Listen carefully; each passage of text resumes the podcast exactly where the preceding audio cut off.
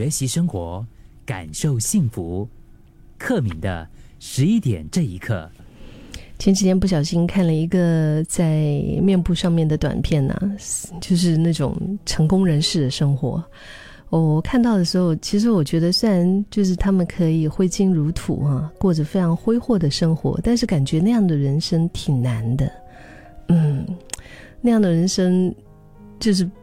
不是我很想要的人生，所以我就试着过我自己想要的人生吧。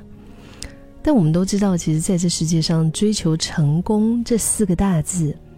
就是在这个压力紧凑的现代社会中，似乎也是成了我们每个人必不可少的人生目标。就是在孩子小的时候啊，啊，家长就希望说，孩子可以成为在班上、在学校里面比较成绩卓越的那个孩子。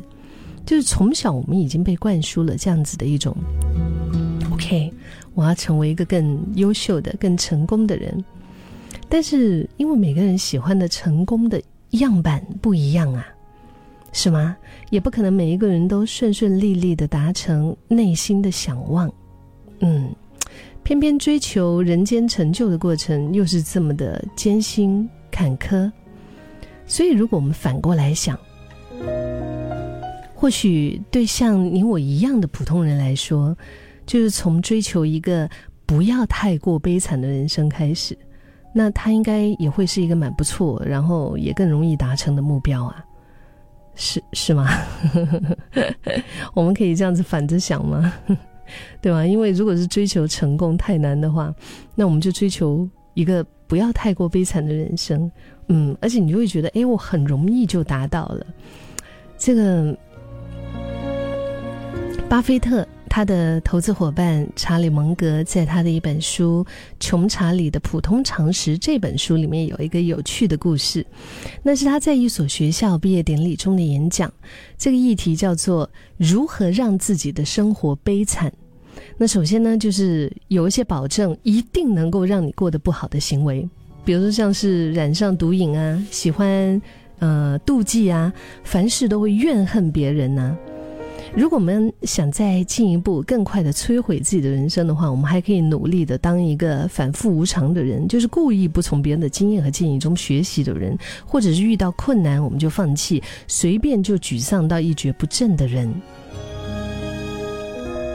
最后呢，则是像语录中分享的文字：当你明确知道了自己生命会在哪个地方结束，那你就要避开那个地方，那你好活得更长久一些。这是一个很可爱的想法，对吧？查理蒙格他分享的目的是想要借由反讽的一种方式，就是告诉大家说：，哎，如果我们不希望人生悲惨，所该避过的坑，那我们的日常生活其实不也正是如此吗？有些事情我们就是知道，就是对我的人生不好。我明明知道对我的人生不好，那我就该要记得提醒自己，尽量的不要去做。比如说暴饮暴食、不睡觉、不运动，这些是健康的杀手，是吧？还有呢，乱花钱，就是那种没有规划的收入和支出，这个也是会阻碍了你累积财富的一个过程。还有就是没礼貌啊，无视礼节，凡凡事就是只想到自己，那你的人际关系肯定就不好啊。如果又不愿意沟通。随便发脾气，这个真的也是伤人又伤己。这些东西啊，如果我们真的要一条一条的列举出来的话，就是我们知道说对我们人生不好的这些，一条一条的列举出来，保证还可以写出好多吧，是吧？而且当你写下来之后呢，可能你也会很惊讶哈，就是，哎，这些所有对你不好的坏习惯，可能。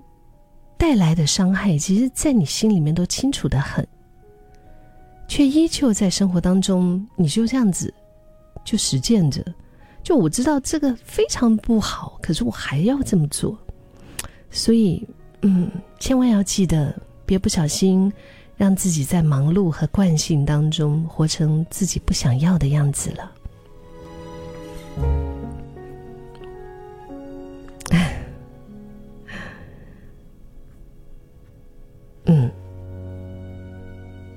我们今天就